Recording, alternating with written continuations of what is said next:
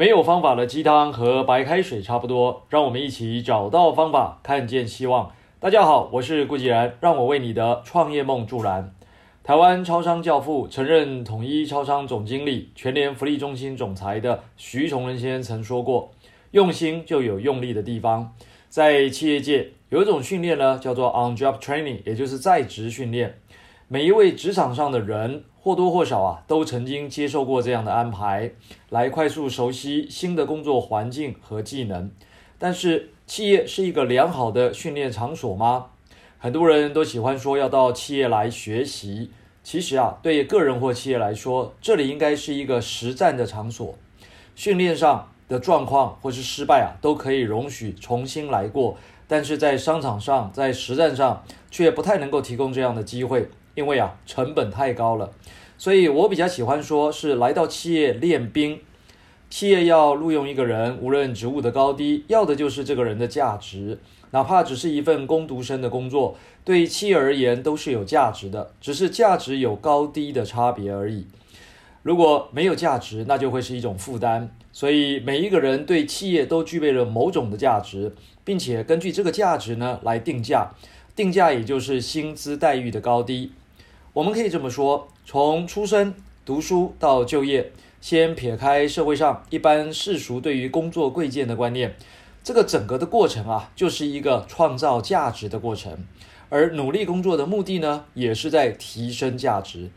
职场上或是商场上有一种定价公式啊，它是这样子写的：价格等于价值加上期望值。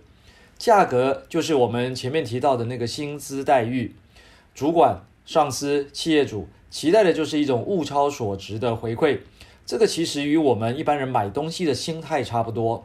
那种期待呢，则是来自于期望值，而价值来自于哪里呢？价值啊，来自于两个方面，一个叫做过去的记录，一个叫做未来的贡献。在初到任的时候啊，未来的贡献只是一种假设和想象，所以大部分的价值是来自于过去的记录，也就是履历表。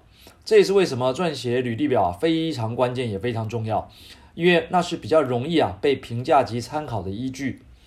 比较有意思的是，等到正式到职之后啊，这个过去的记录就逐渐失去参考作用了，反而是接下来的工作表现和贡献度。所以，想要提升价格，也就是我们讲的那个薪资待遇啊，它的方法已经非常清楚了。这里想要特别强调的是期望值。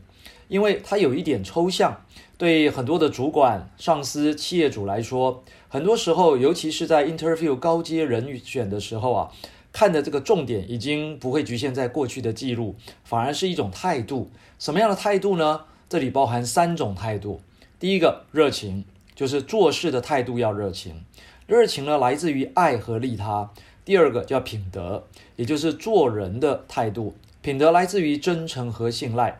第三个呢是学习，也就是专注的态度。学习来自于超研究、创造和发明。